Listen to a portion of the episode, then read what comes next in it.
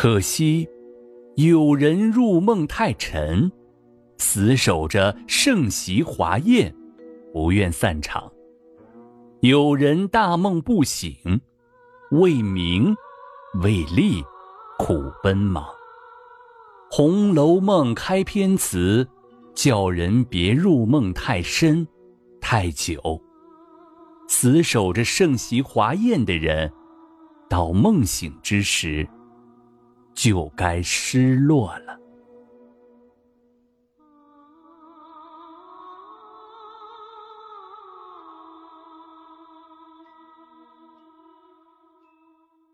自锦衣卫查超荣府，门下顷刻渐去，只剩下个程日兴。他对贾政说了荣府的许多弊端，家人如何在外捣鬼、损主肥私，就连府上的田庄，也不知被他们倒卖多少。老实翁要想重振旧日局面，应该好好查查了。贾政听他说出肺腑之言，倒也感动。再问他具体情况，他却不敢说明。贾政正在感叹江南甄老爷来访，贾政有孝在身，只迎到书房门口，二人施礼落座。甄应家说皇上有恩，重新启用他，因海江倭寇猖獗，派他去安抚百姓。昨天他见了皇上，领了圣旨，听到贾母噩耗，特来祭拜。贾政谢了，说是海江总制是他亲家，拜托真兄给探春捎封书信，预祝真兄大展奇才，早日凯旋。真应家说家眷不日到京，拜托贾兄给他儿子说亲。贾政叫来贾琏、宝玉，给老伯请安。真应家一见宝玉。呆了一呆，身材相貌竟与甄宝玉一样，惊喜地说：“早听说老秦翁有个贤玉生的爱子，名字相貌与小儿相同，我还不信。今日一见，不仅面貌相同，而且举止也一样，真是奇事。”他与贾政约定明天去寺祭拜，就告辞了。贾琏回去算办丧事的账，贾政命宝玉好好念书。隔几天做一篇文章送来，若是他的文章不及兄弟侄儿，可要当心些。宝玉逃也似回了房，硬着头皮读书。地藏庵的姑子来拜望二奶奶，宝玉想搭讪，宝钗却带答不理。姑子没去，告辞出去，来到惜春房里，与惜春一番言语，勾得惜春更想出家。姑子趁机勾他到地藏庵去。反被他冷言赶走。彩萍忙去告诉尤氏，说四姑娘出家之念更坚，奶奶提防些，闹出事来，不要怪罪下人。尤氏却认为惜春存心和他过不去，由着惜春闹去。彩萍见尤氏不管，又去告诉二位夫人，二位夫人去了几次，也没劝成。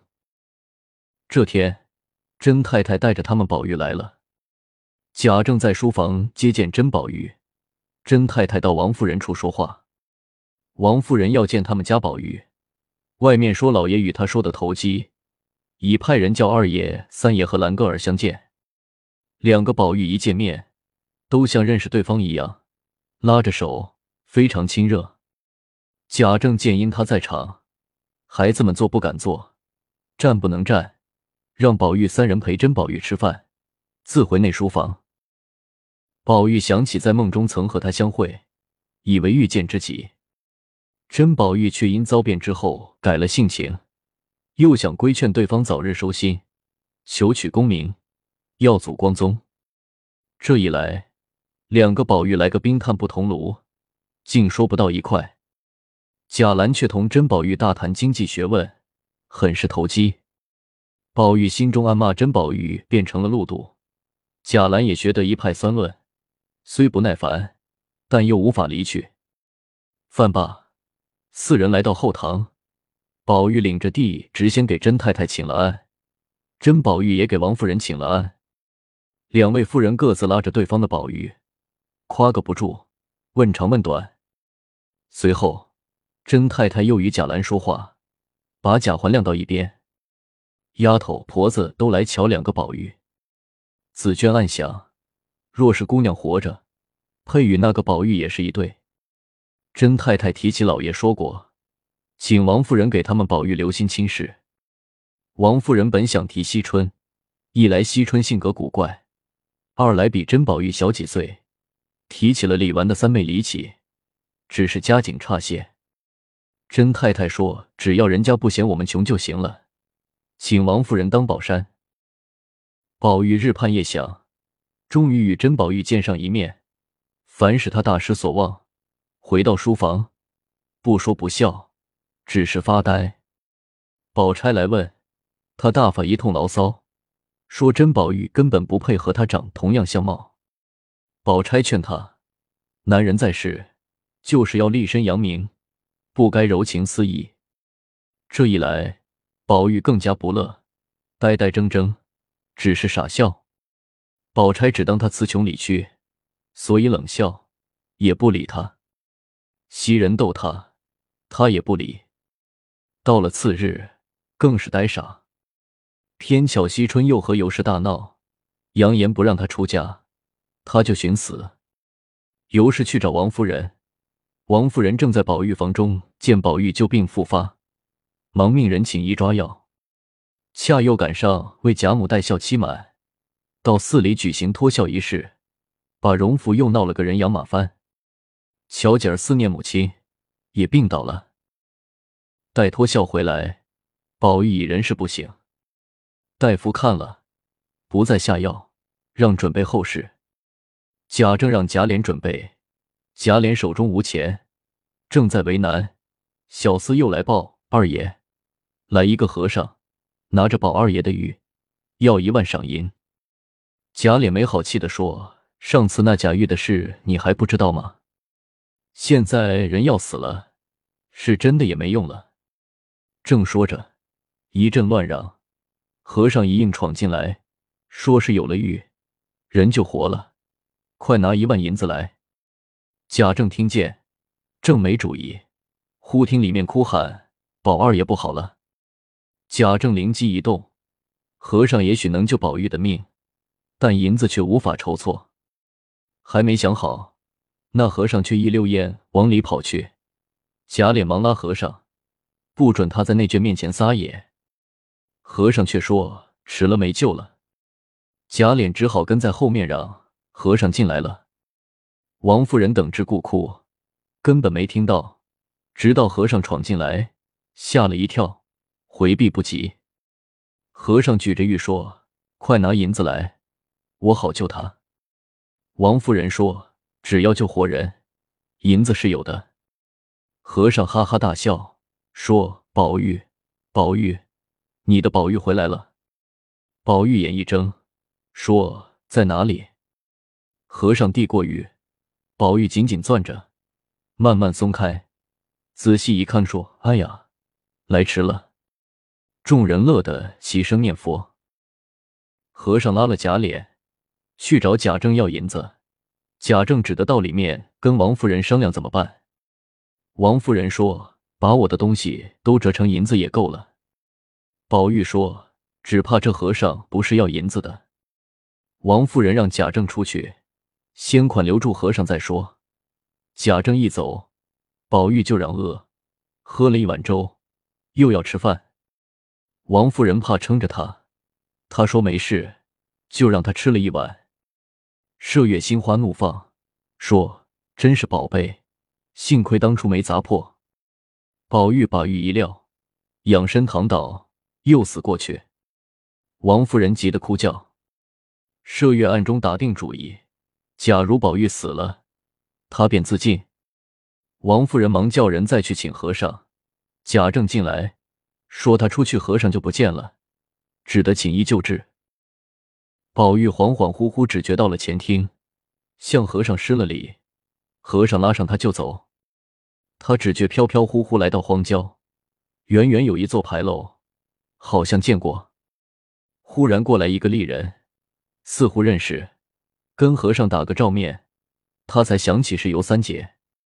和尚拉他进了牌楼，上写“真如福地”四字，两旁的对联是：“假去真来真胜假，无缘有是有非无。”前面有一宫殿，殿上横匾写着“福善祸淫”四字，又有一副对联：“过去未来，莫谓至贤能打破；前因后果，须知亲近不相逢。”忽见鸳鸯向他招手，赶过去，却不见了。见一溜配殿的门半开半掩，正想问和尚，和尚也不见了。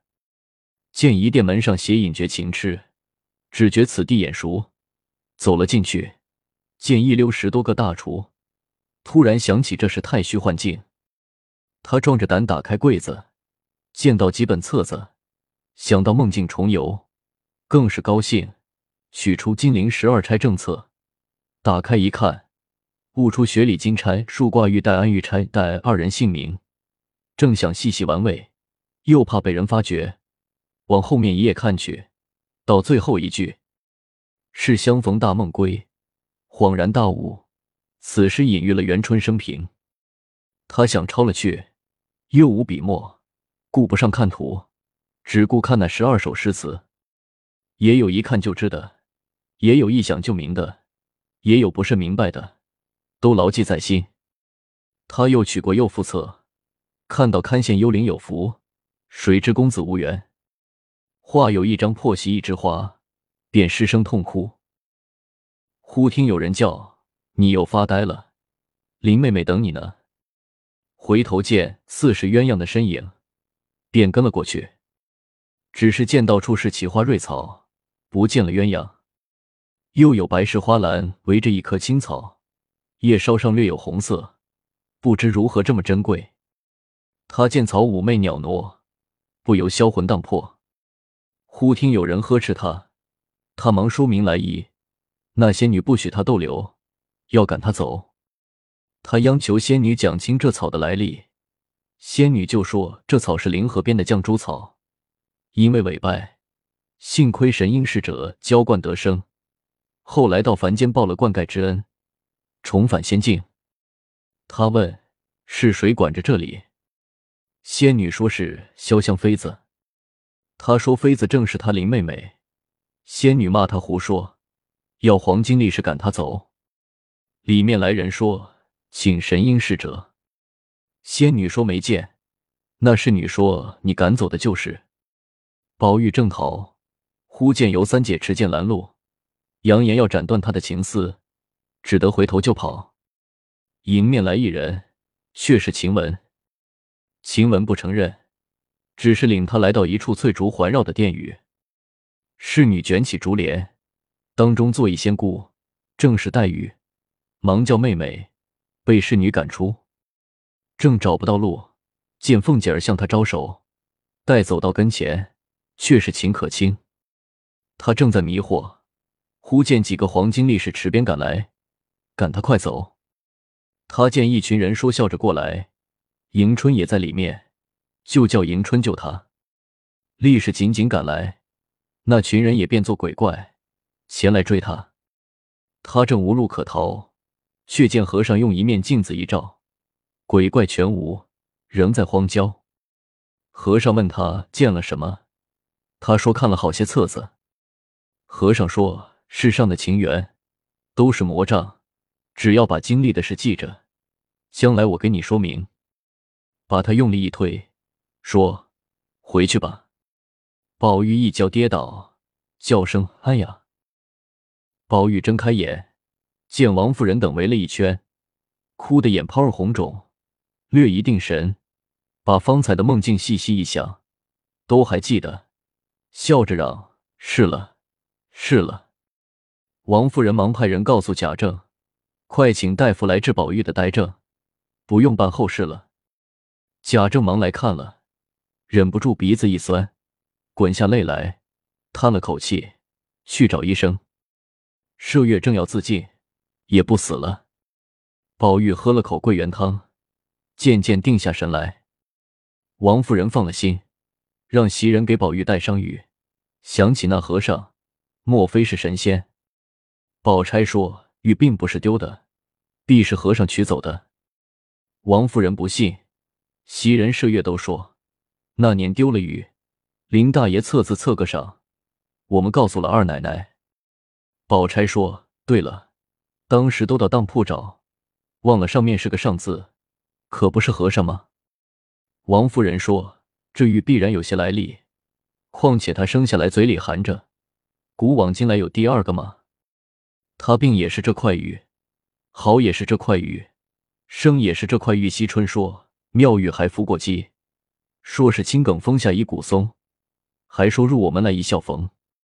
佛教法门最大，只怕二哥入不进去。”宝钗一听，皱起眉头，发起争来。尤氏埋怨：“你出家的念头还没断。”惜春说：“我早断婚了。”王夫人说：“我们这种门第的姑娘，这个念头是起不得的。”宝玉想起青灯古佛前，不禁叹了几声，又看了袭人一眼，流下泪来。众人只知是旧病，怎知他亦与之天机？贾政见宝玉见好，想起不如趁现在丁忧无事。把老太太等人的灵柩运回南方安葬了，就叫来贾琏商量。贾琏认为正该趁此时办此事，只是他脱不开身，还得四五千银子。贾政让贾琏设法筹措银子，他带贾蓉去，又叮嘱贾琏一定要管好家。贾琏答应了，想起二叔途经赖尚荣那个县，路上盘缠不够，可去要一些。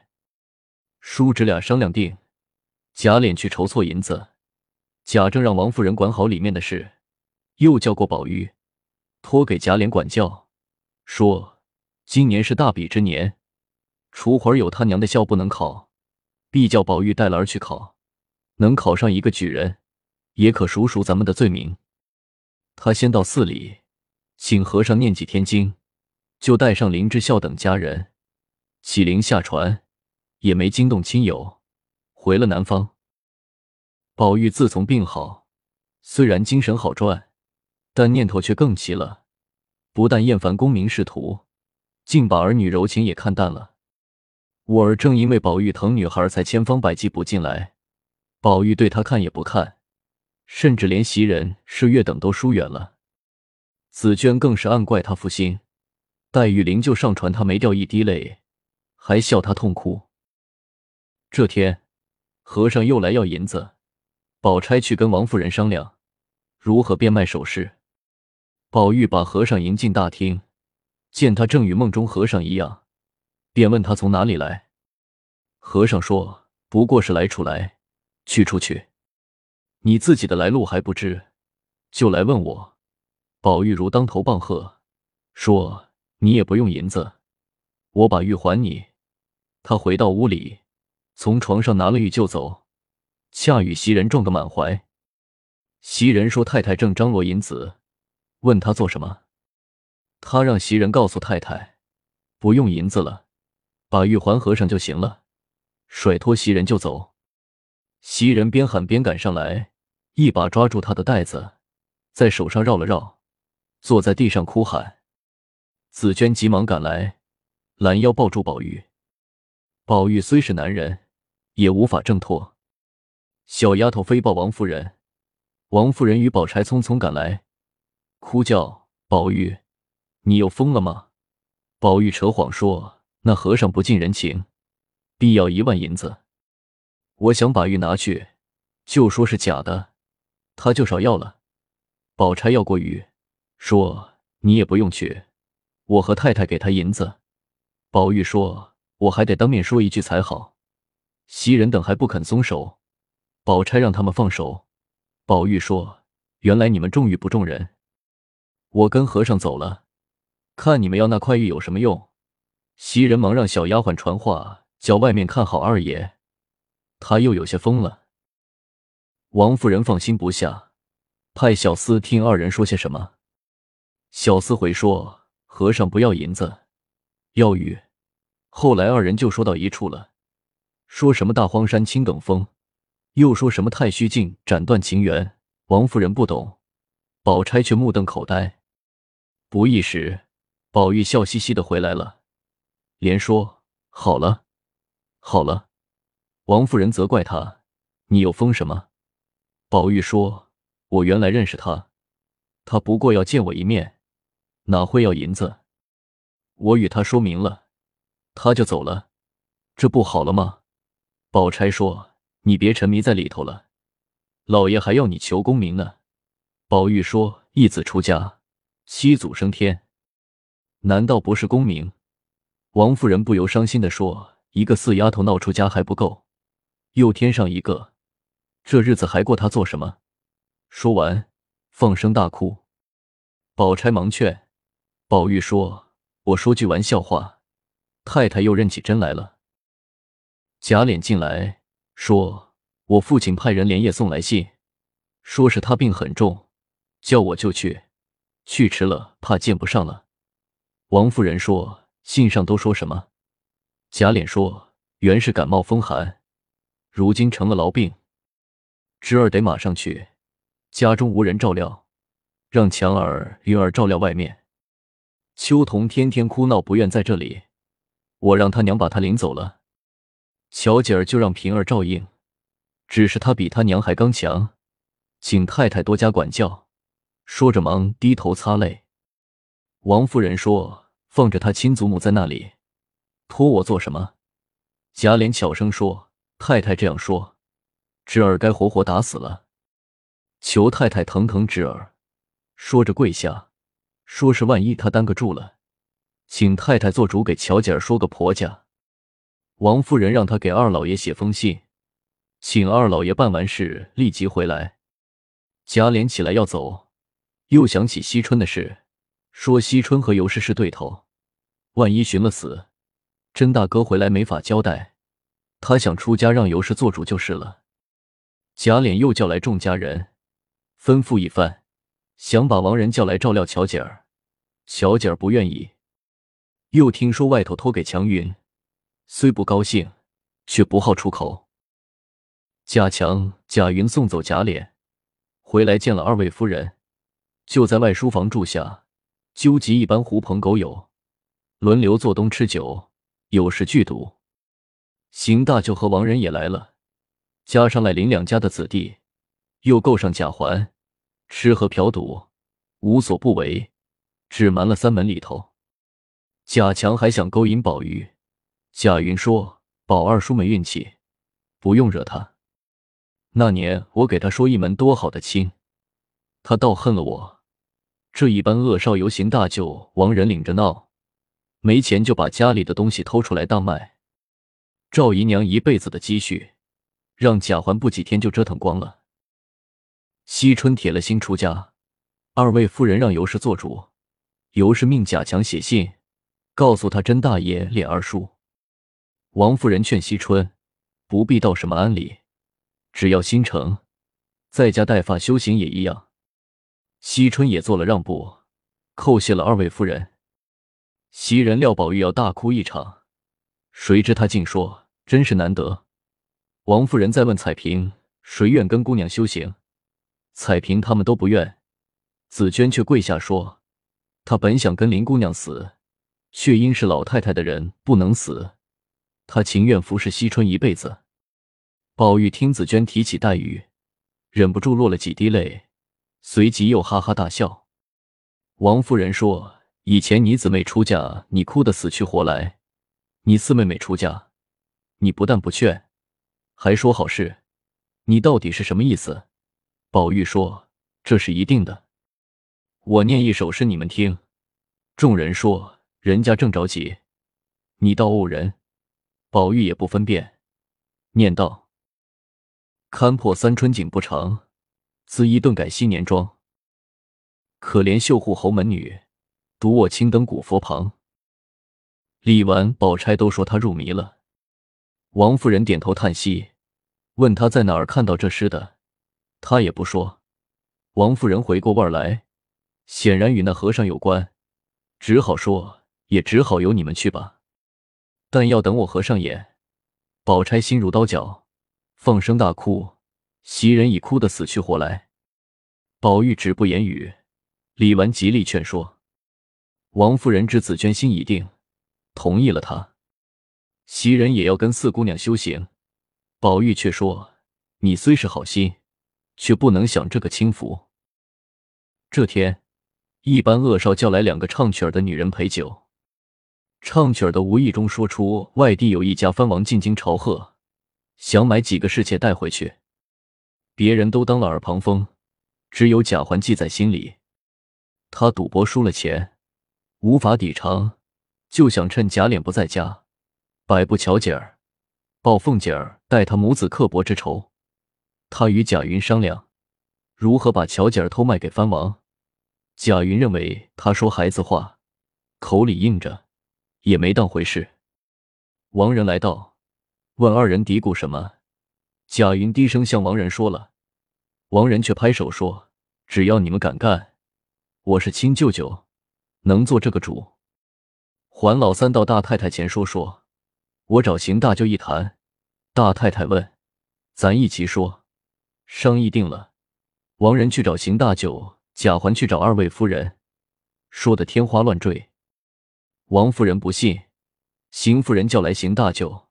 邢大舅说：“那位郡王急得皇上宠信，若应了这门亲事，虽说是偏房，包管一过门，姐夫就能复官。”邢夫人动了心，又问王仁，说的更热闹，就让贾云去说亲。藩王不知底细，打发人来相看。贾云又暗中嘱托相看的人，他们去了。只说是王府相亲，事一成，由他祖母做主，他就当宝山，什么也不怕了。几个女人来到荣府，见气势不凡，再见邢夫人，知道是为告命，也不敢拿架子。邢夫人也不向乔姐说明，只说亲戚来了，让他来会亲戚。平儿不放心，也跟了来。那两个女人把乔姐儿左向右看。又瞧了瞧手，略说几句闲话就走了。平儿猜这不是好事，找一些丫头婆子一打听，探知底细，先告诉了李纨、宝钗，让二人转告王夫人。王夫人告诉邢夫人，邢夫人相信了邢大舅王仁的话，反疑心王夫人不怀好意，坚持做主。王夫人虽生气，但是是乔姐儿亲祖母做主。亲舅爷、亲舅舅为媒，也不好说什么。回来告诉了宝钗，宝玉说：“太太不用管，这事是成不了的。”王夫人说：“你又说疯话，人家说定了就来接人，你脸二哥把他托给我，回来能不抱怨我？别说是我侄孙女儿，就是亲戚家的也该管。”平儿来找宝钗探消息，王夫人把邢夫人的话学说一遍。平儿跪下求王夫人救巧姐儿。王夫人说：“巧姐儿到底是大太太的亲孙女儿，我也为难。”宝玉却说：“没关系，只要明白就行了。”平儿只得离去。王夫人心中烦恼，忽然心痛，只好回房躺下。贾兰进来，说是爷爷来信了。他娘正要看，他老娘来了。他娘让他先送给太太看。王夫人想，李婶娘定是来商量李琦与甄宝玉的亲事的。她拆开书信一看，贾政写的是阴河中都是海江凯旋的兵船，船行很慢，不能很快回来。目前考期已尽，要督促宝玉、贾兰用功，不可怠惰。王夫人高兴万分，因海江凯旋，亲家定会带探春夫妇进京。就让贾兰把信送给二叔看。李纨同李婶娘来了，问起考试的事。宝玉、贾兰投考秀才，怎能考举人？王夫人说：“当年老爷去江西粮道前，已给小爷儿俩捐了剑生。”宝玉拿着庄子的秋水细细品味。宝钗劝他别把出仕离群当正事，还是应以人品根底为重。宝玉争辩。难道佛祖、神仙人品都不好？人品不好又怎能成佛成仙？二人正拌嘴，贾兰来了，向书神请了安，递过信，说：“爷爷嘱咐咱好好念书，叔叔这一阵怕没做文章吧？”宝玉笑着说：“我也该数数手，好去匡这功名。”贾兰说：“叔叔出个题，咱爷俩做，别到时候侄儿交了白卷。”人家连叔叔都要笑话了，宝玉说：“你不至如此，就让贾兰坐下，谈起文章。”宝钗猜不透宝玉的心思，袭人却高兴的直念佛。贾兰走后，宝玉命丫头把《庄子》《参同契》《圆命包》等佛道书籍收了，扬言不仅不再看了，还要一火焚之。宝钗正高兴，却听他因那典语中无佛性，金丹法外有仙舟。宝钗又是满腹狐疑。宝玉让麝月等收拾一间屋子。把有关科举的书都搬去，当真用起功来。袭人还以为宝钗的劝说奏了效，又担心临场已尽，来不及了。宝钗说：“不管中与不中，但愿他今后一心走正路，别再沾染邪魔外道就行了。”袭人又担心沃儿长得太像晴雯，别引得宝玉再闹起来，不如派婴儿服侍他。宝钗答应了。王夫人知道了，心中大感欣慰。故事未完，精彩待续。